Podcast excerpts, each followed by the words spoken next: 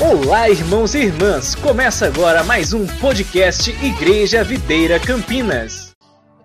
Eu quero compartilhar com você hoje a respeito dessa importância de colocarmos a nossa confiança no Senhor. Sabe, a nossa confiança, ela não está em homens. A nossa confiança não está em governos. A nossa confiança está no Senhor. E após as eleições, nós podemos perceber claramente que houve um certo incômodo, principalmente a respeito daqueles que são mais conservadores, a respeito do resultado das eleições. E eu confesso para você também que o meu coração ficou sobrecarregado. E eu comecei a orar, falar, Senhor, nós não podemos ficar sobrecarregados com as coisas desta vida. E hoje, nessa manhã, eu quero exortar você em amor para que você não fique embriagado sobrecarregado com as coisas desta vida. Deixa eu dizer algo muito importante para você, querido. O mundo, ele é como um grande barco. E o final dele, eu quero te falar, infelizmente é afundar. Independente se nós tivermos partidos de esquerda ou de direita no poder, esse mundo que nós estamos vivendo, ele sempre vai de mal a pior. Agora, qual que é a preocupação que há no nosso coração? Nós podemos nos tornar como pessoas que se embriagam por causa das coisas desta vida, e às vezes colocamos o nosso foco nisso, e tiramos os nossos olhos daquilo que é o mais importante, que é o reino de Deus. Sabe, irmãos, é inevitável que nesse tempo nós ficamos horas na frente do Instagram, na frente dos jornais, ouvindo né, muitos noticiários. E o nosso coração é inevitável que ele fica sobrecarregado com estas coisas. Mas deixa eu dizer algo muito importante para você. Não permita que o seu coração fique sobrecarregado com essas coisas. Porque isso pode ser um grande laço do inimigo para nos roubar do propósito de Deus, para levar o nosso coração a ficar embriagado com estas coisas. Sabe, irmãos, eu digo para você que nesta eleição a igreja ela tanto ganhou como perdeu. Por quê, pastor? Nós ganhamos porque cremos que os valores que nós defendemos eles foram expressos nas eleições dos deputados federais e também dos senadores. Hoje, nós temos a maior parte do Congresso como conservador. E isso é importante, por quê? Porque nós não estamos aqui para nos envolvermos de uma maneira a se tornar militantes a respeito de um partido. Nós estamos aqui para defender valores e princípios da palavra de Deus. E é muito importante, e eu quero te dizer, nós saímos vencedores nisso. Porque há pessoas hoje no Congresso, nós precisamos orar por eles, para que eles não se corrompam, para que eles não possam né, se tornarem é, pessoas que, por causa do dinheiro, são corrompidos nos seus valores. Mas nós estaremos aqui como igreja para defender os nossos valores, para defender a propriedade privada, para defender, sabe, as escolas, sem a ideologia de gênero. Nós estaremos aqui para defender, sim, que não haverá a disseminação do aborto, das drogas. Nós estamos aqui e cremos que o Senhor é aquele que vai cuidar do nosso país. Mas deixa eu dizer algo muito importante para você. Essa pátria ainda não é a nossa pátria. A nossa pátria é o céu a nossa pátria é o céu. Então, sabe o que nós devemos? Inclinar o nosso coração e orarmos. Senhor, que o céu venha para a terra. Que o teu reino seja estabelecido sobre nós. Eu quero ler um versículo com você. Abra sua Bíblia comigo. Lá em Lucas, capítulo 17, versículo 32. Olha o que a palavra do Senhor, ele fala. Olha o que Cristo ele diz aqui. Ele dá uma exortação àqueles que são seus discípulos, dizendo o seguinte: 17, 32. Olha o que ele diz. Lembrai-vos da mulher de Ló. Olha que interessante. Eu quero ler o versículo 31 com você. Olha o que o Senhor diz. Naquele dia, quem estiver no eirado e estiver os, e tiver os seus bens em casa, não desça para tirá-los. E de igual modo, quem estiver no campo, não volte para trás. Lembrai-vos da mulher de Ló. Olha que interessante. Você não vai ver em todos os quatro evangelhos, o Senhor, ele não fala nada a respeito de você lembrar dos patriarcas. Mas ele nos manda lembrar de uma mulher que nós nem conhecemos o nome. é interessante que nós conhecemos o nome da mulher de Abraão, Sara. Nós conhecemos o nome da mulher de Naor, que foi irmão de Abraão, Milca. Mas nós não conhecemos o nome da mulher de Ló, que foi o sobrinho de Abraão. Mas por que, que o Senhor nos manda lembrar da mulher de Ló? Sabe por que, que ele nos manda lembrar da mulher de Ló? Porque há algo que ela fez que de fato preocupava o coração do Senhor. O que, que a mulher de Ló fez? Às vezes você não conhece, ou já ouviu falar, mas eu quero ler com você. Está lá em Gênesis, capítulo 19, versículo 26. Antes de nós lermos, é importante você entender o contexto. Certa vez o Senhor falou para Abraão: Abraão, você precisa se separar do seu sobrinho Ló. Deus falou para Abraão: Olha, sai da tua terra, da tua parentela, está lá em Gênesis capítulo 12. E ele diz: Não leve ninguém com você. Mas Abraão levou Ló. E aconteceu que um certo momento estava tendo confusão entre os servos de Ló e os servos de Abraão. E então o Senhor falou para Abraão: Abraão, é importante que vocês possam se distanciar, importante resolver esse fato. E então Abraão falou para o sobrinho dele o seguinte: olha, escolhe o lado que você vai, porque o lado que você for, eu vou para o lado contrário. O que, que aconteceu com Ló? Ló, ele andou pelas campinas e viu aquilo que estava mais verde e aquilo que tinha de melhor e escolheu. Mas infelizmente a escolha de Ló não foi uma escolha assertiva, porque Ló foi habitar na cidade de Sodoma e Gomorra. Quem já ouviu falar da cidade de Sodoma e Gomorra? Infelizmente, Ló foi habitar no meio de um povo mundano, num povo de um povo idólatra, no meio de um povo que de fato era contrário à vontade de Deus. Mas, pela intercessão de Abraão, Ló, ele foi salvo. Olha que interessante. Eu quero te dizer também, queridos, que nós, uma vez que você recebe o Senhor como Senhor e Salvador da sua vida, o juízo de Deus jamais virá sobre a sua vida. Muitas pessoas têm ensinado em muitos lugares que quando você se converte, se você não manter a sua salvação, você pode perdê-la. Mas isso não é o que a palavra de Deus diz. A palavra de Deus diz que nós, uma vez que aceitamos o Senhor como Senhor e Salvador das nossas vidas, nós não iremos passar pelo juízo final. Nós não iremos provar do juízo de Deus. Por quê? Porque uma vez salvo, você é salvo eternamente. Então preste atenção numa coisa muito importante. E essa certeza da salvação não tem como eu garantir para você. Eu tenho certeza da minha salvação. Você tem certeza da sua salvação?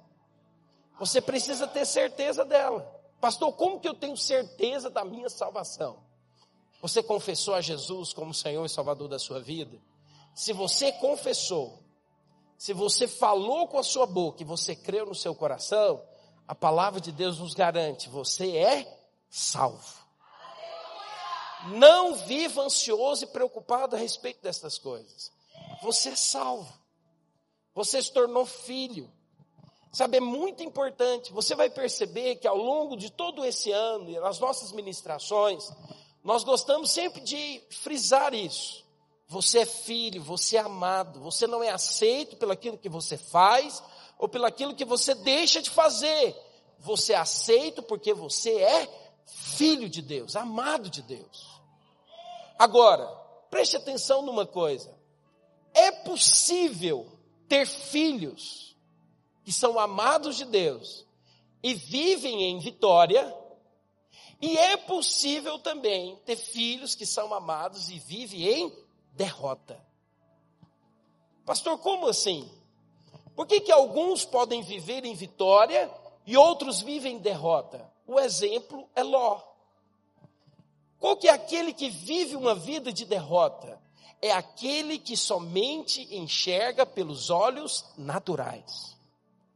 É aquele que toma decisões ou se deixa envolver pelas coisas do mundo. Sabia disso? Aquele que vive segundo os conceitos do mundo, o que, que são os conceitos do mundo? São as a mentalidade do mundo. A mentalidade do mundo é o que? É uma mentalidade de ter. É uma mentalidade de ser reconhecido por outros. Mas deixa eu dizer algo.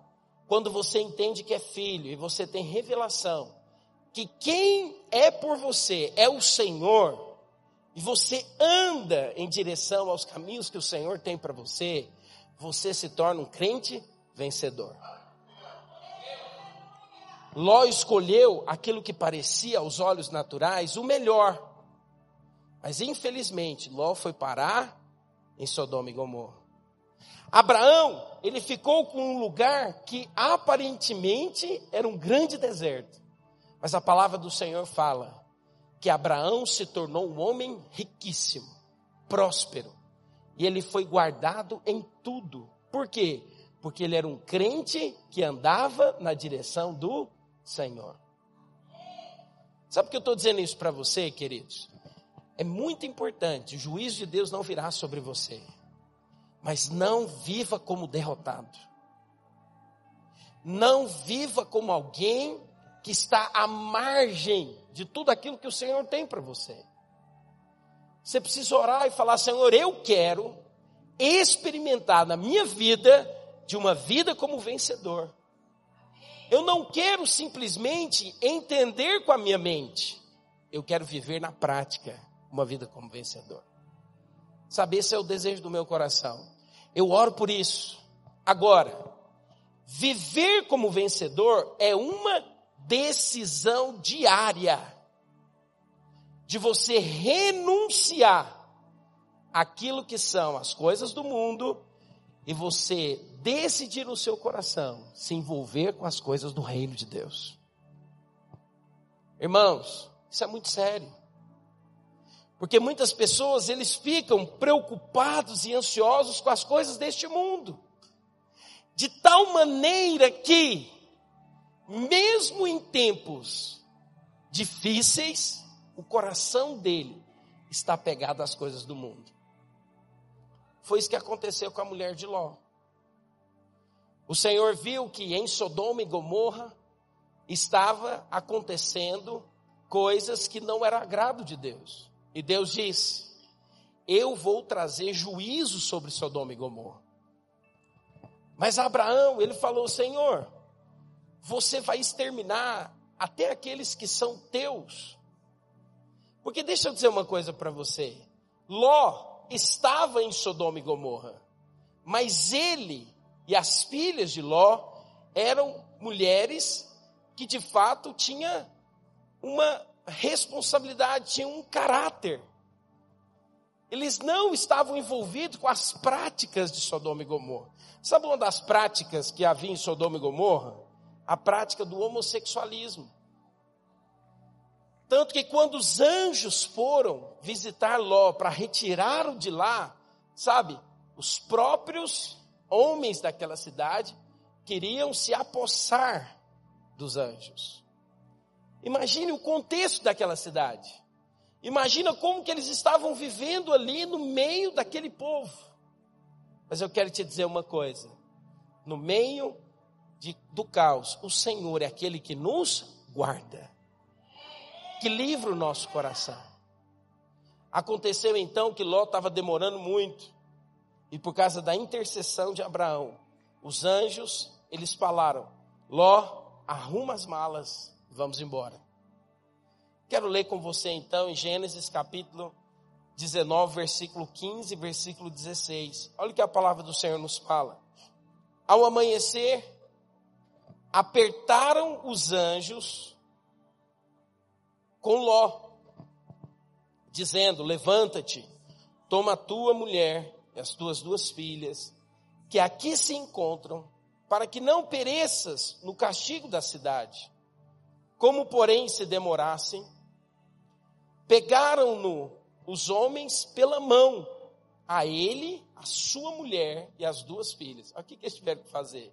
Tiveram que pegar Ló, a mulher e os filhos, e as filhas, sendo o Senhor misericordioso, e o tiraram, e o puseram fora da cidade. Havendo-os levado fora, disse um deles: Livra-te, salva a tua vida, não olhes para trás nem pares em toda a campina. Foge para o monte, para que não pereças. Olha o que, o Senhor falou para ele. Olha, eu estou tirando você daqui. Vai para um monte. Não olha para trás. Mas no versículo 22, o que, que nós podemos perceber? É que a mulher de Ló, ela olhou para trás. E uma vez que ela olhou para trás, o que, que aconteceu com ela? Ela se tornou como uma estátua de sal. Irmãos, isso é um alerta da parte de Deus para nós. Nós não podemos permitir que o nosso coração ele fique sobrecarregado com as coisas deste mundo. Por que, que a mulher de Ló olhou para trás? Em primeiro lugar, porque ela estava apegada às coisas do mundo. Sabe, às vezes as pessoas falam, não, pastor, mas o apegar-se às coisas do mundo é com a moda, é com o sistema financeiro. Mas, querido, também apegar-se com as coisas do mundo é você ficar apegado com o sistema político. Eu quero dizer uma coisa muito importante para você. Nós, como cristãos, precisamos ser posicionados politicamente. Você não pode ser como aquele que, sabe, é cego para aquilo que está acontecendo. Você precisa conhecer os valores. Infelizmente, quando as pessoas elas não conhecem, o que, que acontece? Aquele que é maligno, ele governa e ele tenta destruir. Por isso eu quero te falar uma coisa muito importante. É necessário que nós, como cidadãos, possamos ter conhecimento da política. Eu quero afirmar isso no seu coração em primeiro lugar. Você precisa conhecer. Mas uma vez que você conhece, muito cuidado para que você não se torne um militante político. O que é um militante político? É aquele que não respeita as instituições. Deixa eu dizer algo para você. A democracia ainda é a melhor forma de você estar envolvido politicamente. A democracia ela não é o melhor. Se você for estudar sobre a democracia, você vai perceber que a democracia não é o governo do povo. Ela é o governo de uma parte do povo. Porque existe sim a democracia aristocrática. Às vezes você pensa que não, mas existe que influencia e determina aquilo que vai ser feito. Mas eu quero, em nome de Jesus, que hoje você tome cuidado no seu coração, para que você não fique sobrecarregado com essas coisas e o seu coração esteja desviado daquilo que é o mais importante. Sabe o que é o mais importante? É que você possa, sim, defender os valores que você acredita, mas também olhar para cima e falar: Senhor, venha o teu reino. Venha o teu reino. Sabe, irmãos, nesses dias, eu confesso para você que às vezes eu gastei mais tempo envolvido com as políticas do que envolvido com as coisas do reino. Mas essa semana nós vamos envolver com a coisa do reino. Nós vamos lotar esse encontro amanhã. Sabe por quê? Deixa eu dizer uma coisa. Nós não estamos aqui para fazer do Brasil uma Suíça ou uma Suécia. Deixa eu dizer algo para você. Desista disso. Nós estamos aqui para levar os brasileiros para o céu. Nós estamos aqui para pregar o Evangelho e falar para ele, rapaz, você precisa conhecer Jesus. Os seus olhos precisam ser abertos. Você precisa conhecer quem é Cristo, porque Cristo, ele pode transformar a vida do homem. E uma vez que o homem é transformado, eu quero te dizer, a sociedade também é transformada. Sabe, irmãos, à medida que eu conheci a Cristo, a minha vida, a vida da minha família mudou. Eu quero te falar, você é um agente secreto do reino de Deus. E lá onde você está, no meio da sua família, você vai salgar. Você não vai ser como um sal insípido. Você vai ser como aquele que é posicionado no reino de Deus. E fala, você precisa conhecer a Jesus. Você precisa ter uma experiência com a pessoa de Jesus. Você precisa deixar Jesus governar a sua história de vida. Sabe por quê, irmãos? Quando Jesus governa as nossas vidas, a nossa vida é transformada. E tudo mais Ele pode fazer. Sabe, eu quero convidar você com avidez para que possamos a partir de hoje pregarmos o Evangelho e fazermos a diferença nessa cidade. Fazemos a diferença em Jaguariúna, fazemos a diferença em Mojimirim, fazemos a diferença em Hortolândia, sabe, fazemos a diferença em Sumaré, proclamar, declarar em Paulinas, esta terra, este lugar é do Senhor Jesus. Nós vamos levar muitos para o céu. Às vezes você está aqui sobrecarregado, não permita o seu coração ficar sobrecarregado. Sabe por quê? Na época do imperador Nero, quem já ouviu falar do imperador Nero? Na época do imperador Nero, Pedro e os apóstolos, eles não se levantaram contra o império. Pasme, pode parecer loucura o que eu vou te dizer, mas a palavra do Senhor fala que Pedro, ele claramente mandou honrar aquele que era o rei o imperador Nero. Mas deixa eu colocar isso numa perspectiva para que você entenda melhor. Quem era Nero? O imperador Nero mandou abrir a barriga da mãe dele só para saber de onde ele havia sido gerado. O imperador Nero mandou queimar uma cidade só para que ele pudesse ficar mais calmo e tranquilo.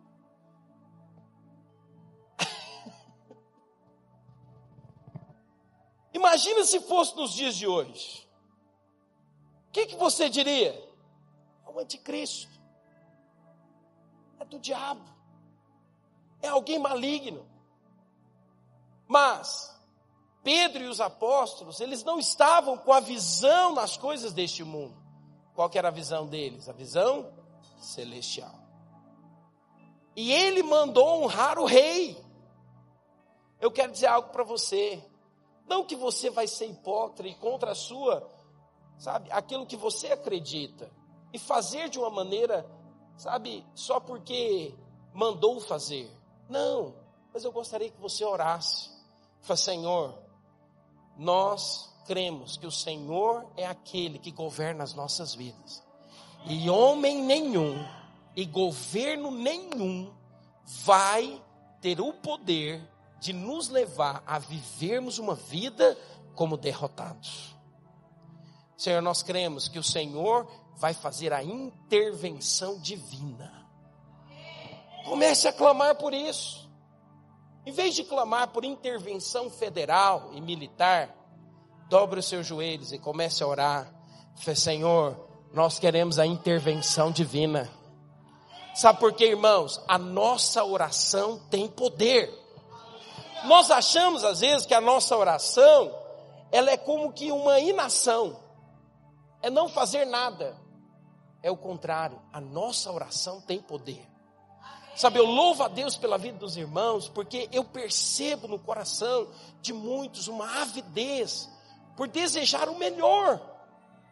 E eu digo para vocês, muitos que às vezes votaram de maneira contrária a que você votou, eles não conhecem ou não sabem ainda do Salvador. E eu quero te dizer, você vai ser um canal de Deus para que ele conheça o Senhor nesses dias para que ele possa ter os seus olhos abertos e ele diga: Eu não quero nem partido de direita, nem de esquerda, eu quero o partido do céu. Eu quero que ele governe sobre a minha vida. Irmãos, esse é o papel da igreja. Infelizmente, a igreja, no meio dessas eleições, ela tomou partidos e se tornou militante. Nós não somos assim. Se algum momento isso deixou transparecer, eu quero dizer que esse não é o nosso coração. E eu quero, da parte de Deus, que nós, como igreja, possamos dar uma resposta a todos aqueles que necessitam e carecem da glória de Deus. E possamos dizer a eles: vocês são amados, vocês são queridos, vocês precisam conhecer o Criador, vocês precisam conhecer aquele que é o Senhor, que pode mudar toda e qualquer circunstância da nossa vida. Irmãos, nós temos e podemos ver famílias que têm sido destruídas pelo diabo. Eu quero te falar, o Senhor vai te usar nesses dias. Fala para o irmão que está do seu lado, diga para ele com amor e carinho: não se apegue às coisas do mundo. Fala para ele: abandone as coisas do mundo. Pastor, é errado fazer manifestações. É errado então lutar por um Estado de direito. É errado questionar a respeito daquilo que se está comprovado como fraude. Não, faça de uma maneira sábia. As manifestações, elas podem ser feitas. Você é um cidadão e você pode se envolver. Não é errado você se manifestar. O errado é você brigar, caçar briga por causa de manifestação. O errado é você ficar contra o seu irmão por causa de manifestação. O errado é você isolar e você literalmente, sabe, deixar de lado aquele que tem uma opinião contrária que você tem. Eu quero te dizer, ele é o seu irmão. Ele é alguém que precisa e carece da glória de Deus. Então o que nós temos que fazer? Orar por eles e declarar: você também vai conhecer aquilo que eu conheço. Mas nós precisamos fazer isso de maneira sábia. Nós não podemos nos tornar extremistas. Sabe, irmão, isso é muito sério. Eu estava virando um extremista. Eu falei, tá errado, tá amarrado, cai por terra em nome de Jesus. eu sou de Deus, eu sou do céu. Eu lembro que eu fui numa padaria comprar um pão e eu fiquei brincando com as meninas. Olha, confio em você, você vai votar no meu candidato, né? Mas ela falou assim: Ah, sei não, vou votar no outro. Eu falei, amém, mas eu quero te falar, você é amada do Senhor. Você é preciosa. Sabe por quê, irmãos? Não permita que isso atrapalhe você no meio da sua família. Agora é hora de você voltar para o grupo da família. Agora é hora de fazer as pazes. Agora é hora de ministrar Cristo ao coração deles. E deixar de lado tudo aquilo que te impede de estar próximo. Não permita, irmãos, isso é tão sério. Porque isso é uma estratégia do inimigo para colocar um rótulo que nós não temos. Você sabia disso? Você sabia que eles estão estudando leis para tentar calar a igreja? Porque eles acham que os pastores estão militando em favor da direita. Nós não somos desses. Nós estamos aqui para falar do Senhor Jesus. Nós seremos posicionados, nós vamos continuar defendendo os nossos valores se preciso, nós vamos às manifestações para que a nossa voz seja ouvida, mas nós não seremos contra as pessoas. Quem pode dizer amém nessa manhã? Eu sei, queridos, que é delicado falar a respeito disso, mas nós precisamos, sabe, como igreja, sermos um povo que de fato expressa Cristo às pessoas. Por que, que a mulher de Ló olhou para trás? Porque ela ficou apegada às coisas do mundo. Cuidado, não se apega às coisas deste mundo. Sabe, nós possamos cantar mais essa canção, Maranata, ora vem Senhor Jesus. Irmãos, a nossa pátria não é aqui. E eu quero te falar uma coisa. Sabe, nesse próximo mês, gostaria muito que você não faltasse nos cultos. Estou preparando algumas palavras para ministrar o seu coração sobre o reino de Deus. Porque, deixa eu dizer uma coisa muito importante para você. Quando o seu coração entende, tem revelação a respeito do reino de Deus, tudo na sua vida muda. Tudo na sua vida é transformado. Olha o que a palavra de Deus fala, por exemplo, a respeito de uma vida próspera. Mateus 6,33. Coloca para nós, Estevam. Muitas pessoas, eles vão dizer para você que você precisa desenvolver técnicas, maneiras, práticas, para que você se torne próspero. Mas olha a maneira de você se tornar próspero. Buscai, pois, em primeiro lugar, o reino de Deus e a sua justiça, e todas as demais coisas vos serão acrescentadas. Fala para a pessoa que está do seu lado, diga, quer prosperar? Não falta nos próximos cultos. Eu vou te ensinar o que é o reino de Deus. Porque se você buscar o reino de Deus, todas as demais coisas vos serão acrescentadas. Quer ter um casamento vencedor, Luiz? Busca o reino de Deus. Quer ter filhos abençoados? Busca o reino de Deus. Envolva a sua família no reino de Deus. Não permita que aquela mentira dizendo assim: "Ah, eu investi no reino de Deus e perdi minha família". Isso é mentira do diabo. Não tem como você separar família de igreja, não tem como você separar família de reino de Deus. Quer ter uma família abençoada? Envolva a sua família no reino de Deus. Sabe, queridos, quando nós entendemos e fazemos isso, sabe o que acontece? o nosso coração não está apegado nas coisas deste mundo. O meu coração está apegado no reino de Deus. A segunda coisa que nós podemos perceber, eu quero chamar a equipe de louvor para subir aqui em cima. Quero cantar essa canção novamente. O rei ressuscitou. Hoje é um culto de nós lembrarmos isso. A indiferença. O segundo significado da atitude da mulher de Ló, de olhar para trás, é uma tentativa de retroceder. Presta atenção, eu estou terminando. A segunda atitude é que ela, ao olhar para trás, ela estava dizendo o seguinte: eu não quero avançar. Vamos olha tanto que é sério isso. Isso representa desatenção, descuido. Em Lucas capítulo 9, versículo 62, olha o que a palavra do Senhor diz.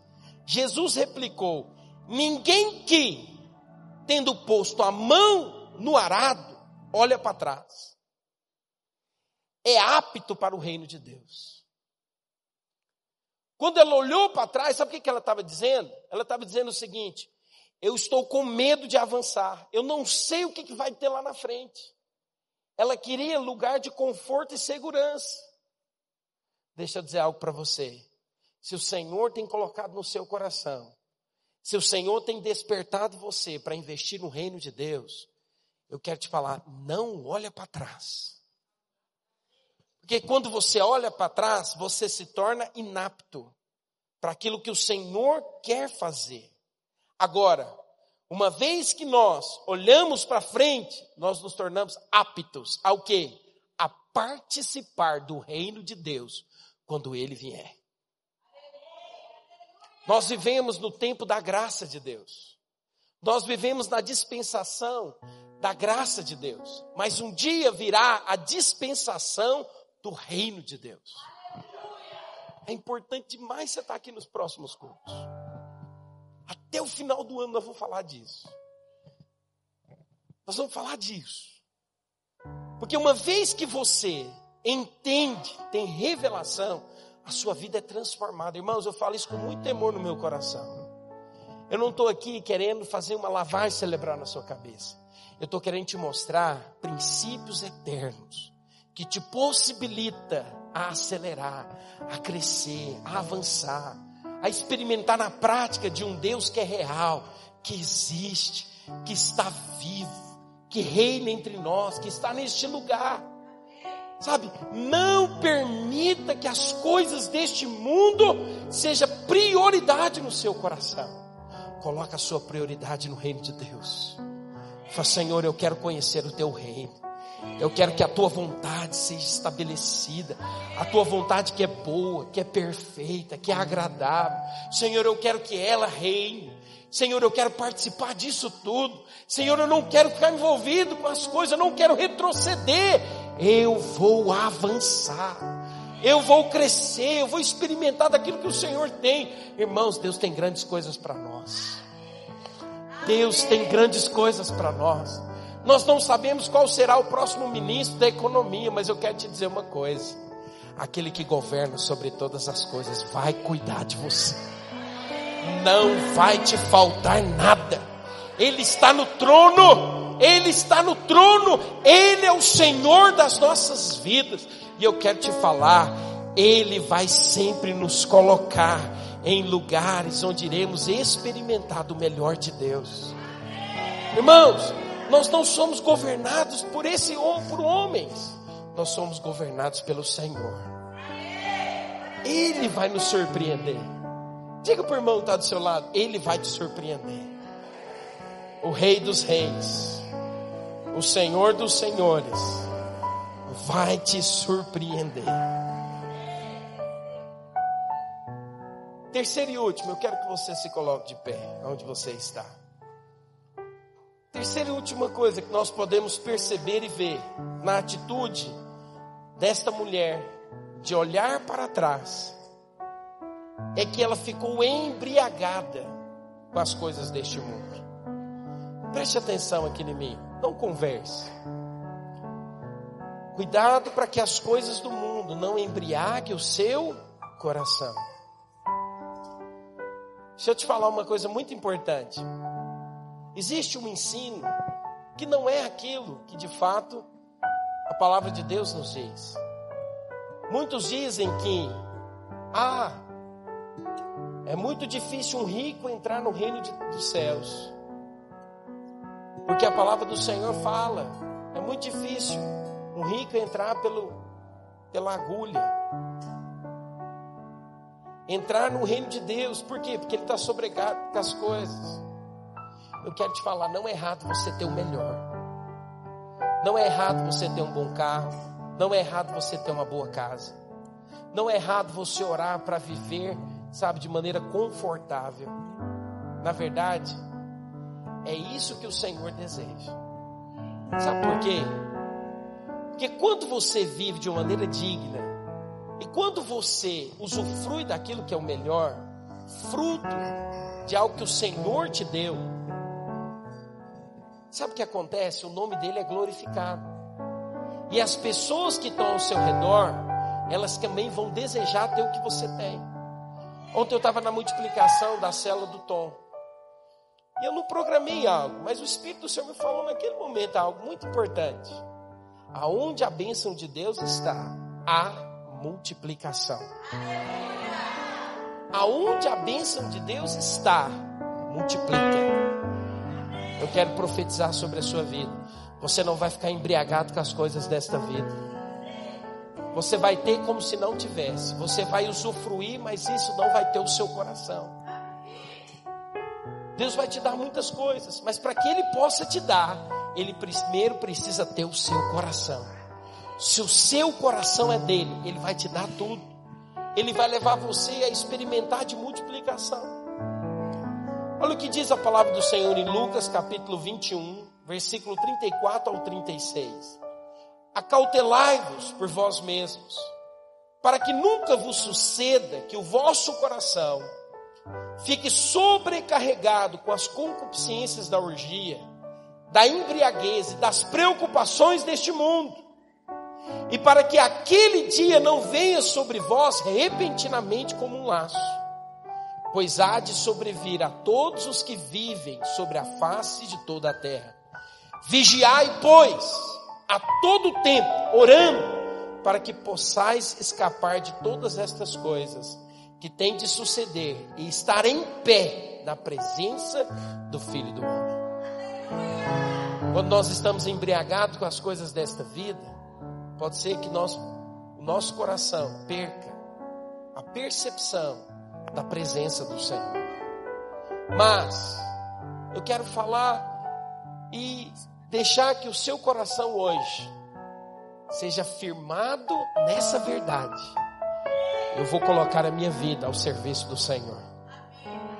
Eu vou começar a importar com as coisas do reino.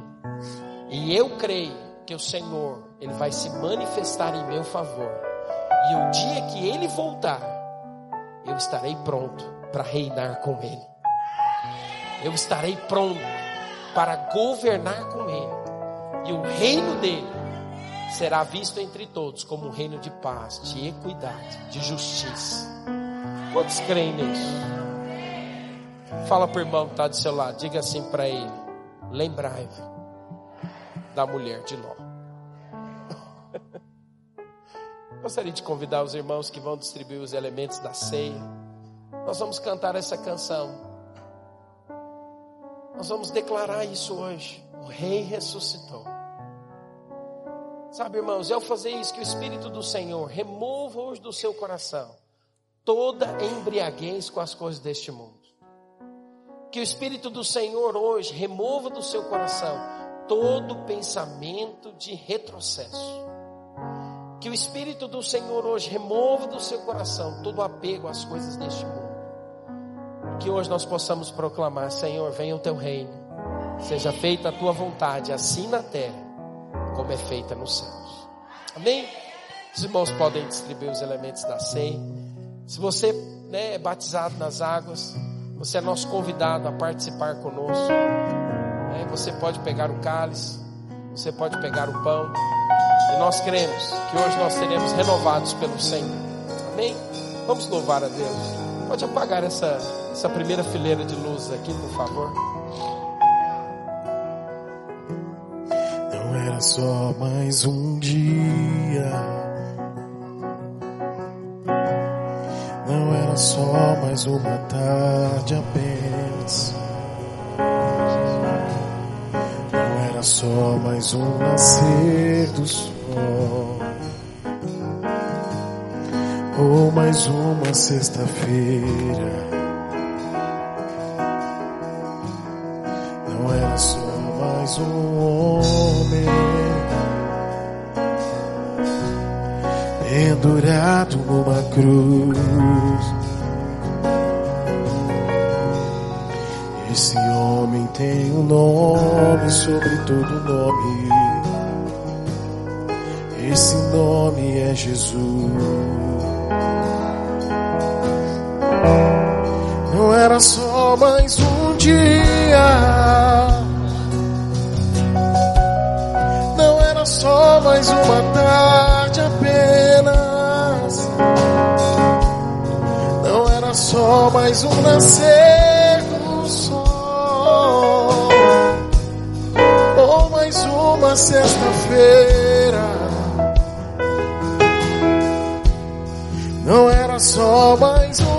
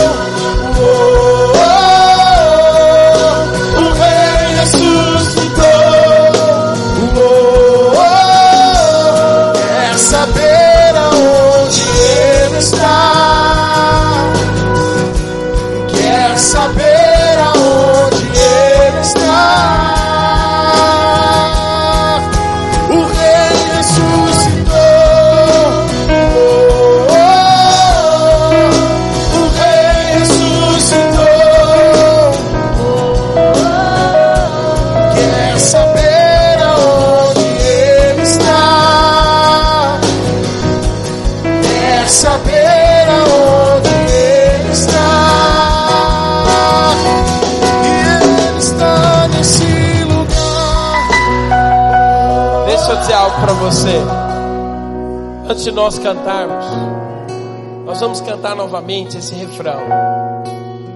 Mas eu quero ler para você. O que, que nós vamos cantar aqui juntos agora?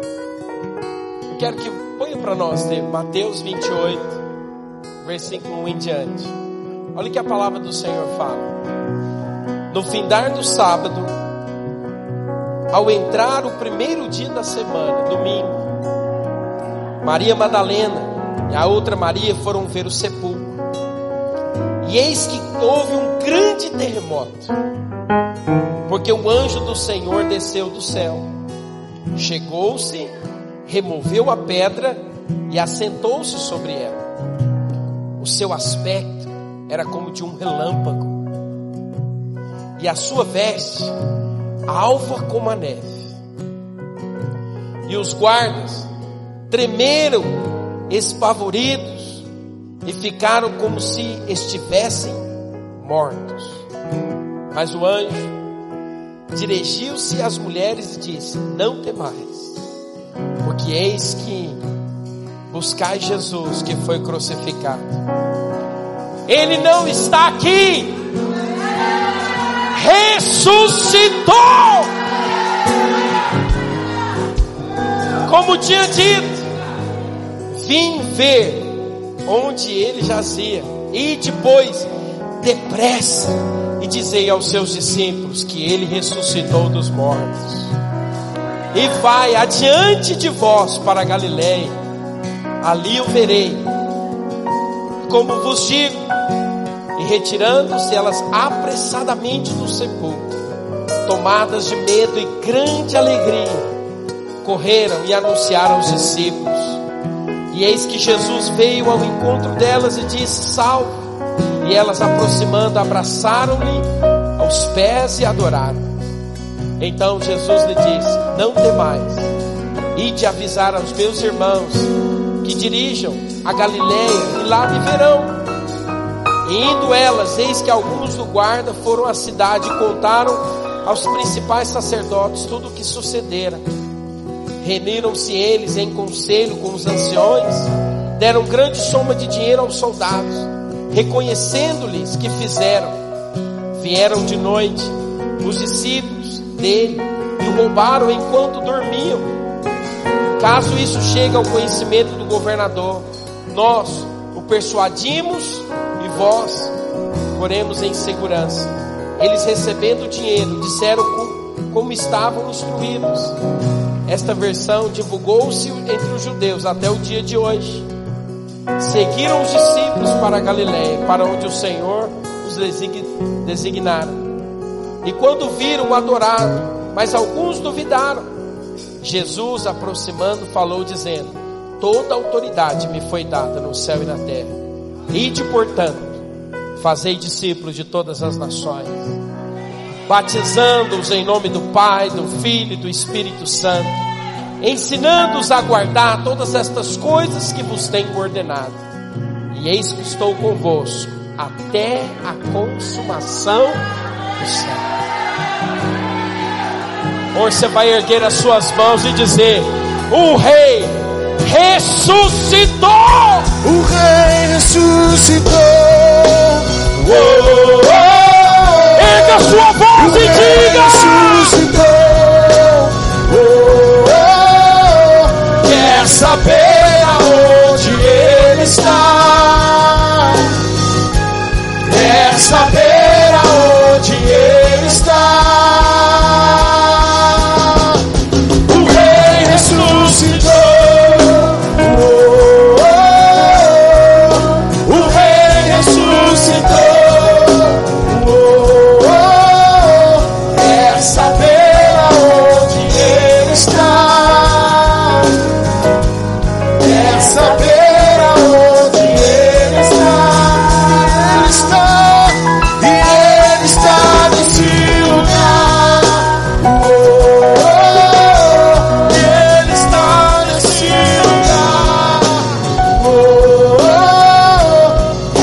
saber aonde Ele está.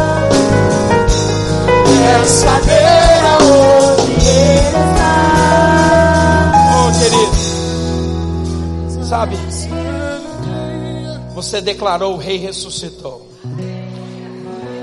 Vai ser, você vai, ser, vai cumprir agora o último versículo. Ide, pregai, fazei discípulos de todas as nações no próximo domingo nós vamos fazer um culto profético aqui. Nós estaremos aqui com mais de 80 pessoas declarando, profetizando no mundo espiritual: o Rei ressuscitou. Irmãos, eu quero te convocar quero convocar você nesses dias. Amanhã nós vamos lotar esse encontro. Amanhã você vai convidar os seus amigos. Você vai falar para eles: Olha, eu quero que você conheça o Rei, pois ele ressuscitou. Quantos querem de fato declarar isso junto comigo? Eu quero te falar: o Espírito do Senhor vai te usar. Esse vai ser o melhor encontro que nós já fizemos. Nós vamos proclamar no mundo espiritual: o Rei dos Reis ressuscitou. Aleluia! O Rei ressuscitou.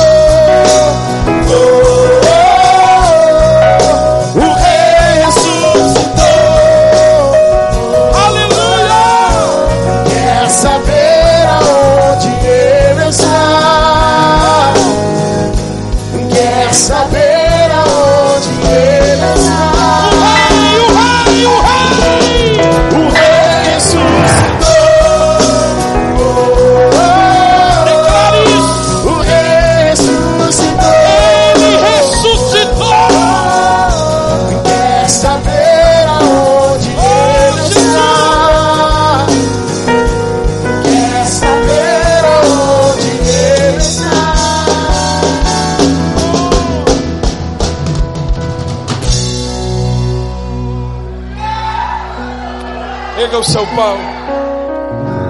Feche os seus olhos. Proclame-se junto comigo. Este corpo é o corpo do Senhor Jesus, que foi moído na cruz pelas minhas maldições. Este pão representa o corpo do Rei Jesus que morreu, mas ressuscitou. E hoje, ao comer deste pão, eu declaro sobre a minha vida, sobre a minha casa, que toda preocupação, que toda ansiedade vai embora. Eu creio que sou governado pelo Rei dos Reis, Senhor dos Senhores, e eu irei experimentar de paz, de alegria, de abundância, em nome de Jesus. Quero que você pegue o seu cálice, pegue o seu cálice e diga assim comigo: Este cálice é a nova aliança no sangue de Jesus por este sangue, eu fui lavado, perdoado, purificado. Por este sangue, eu fui comprado. Não sou mais meu. Eu tenho um dono. Ele me comprou por preço de sangue. Por este sangue, eu piso agora na cabeça do acusador, eu declaro que sobre mim não há nenhuma condenação. Ele tomou a coroa de espinho para me dar a coroa da glória. Ele se fez pobre para que eu nele fosse enriquecido, ele se fez filho do homem, para que hoje eu seja filho de Deus. Com seus olhos fechados, eu quero que você ore agora. Eu quero que você ore agora. Você vai orar falando: Senhor, remova do meu coração toda ansiedade. Remova do meu coração toda preocupação com as coisas deste mundo. Remova do meu coração toda indiferença. Remova do meu coração toda amargura. Remova do meu coração todo medo, toda incerteza. Ao tomar o cálice, ao comer do pão, eu declaro que o Espírito do Senhor me renova, que o Espírito do Senhor faz nova todas as coisas, e que eu, a partir de hoje, vou colocar a minha vida à disposição do Reino de Deus, em nome de Jesus. Aleluia. Se você tem liberdade com alguém que está perto de você, compartilhe com ele do cálice do pão. Ao fazermos isso, nós estamos encerrados. Quero convidar você, vem orar conosco amanhã para o nosso encontro. Convide os seus amigos, os seus familiares. Nós possamos na semana que vem, às 18 horas, fazer uma grande festa, declarando que muitos foram salvos para a glória de Deus. Amém? Deus abençoe os irmãos em nome de Jesus. Mas ao terceiro dia o inferno se calou. Houve luz em meio à escuridão. E tudo então mudou. Mas ao terceiro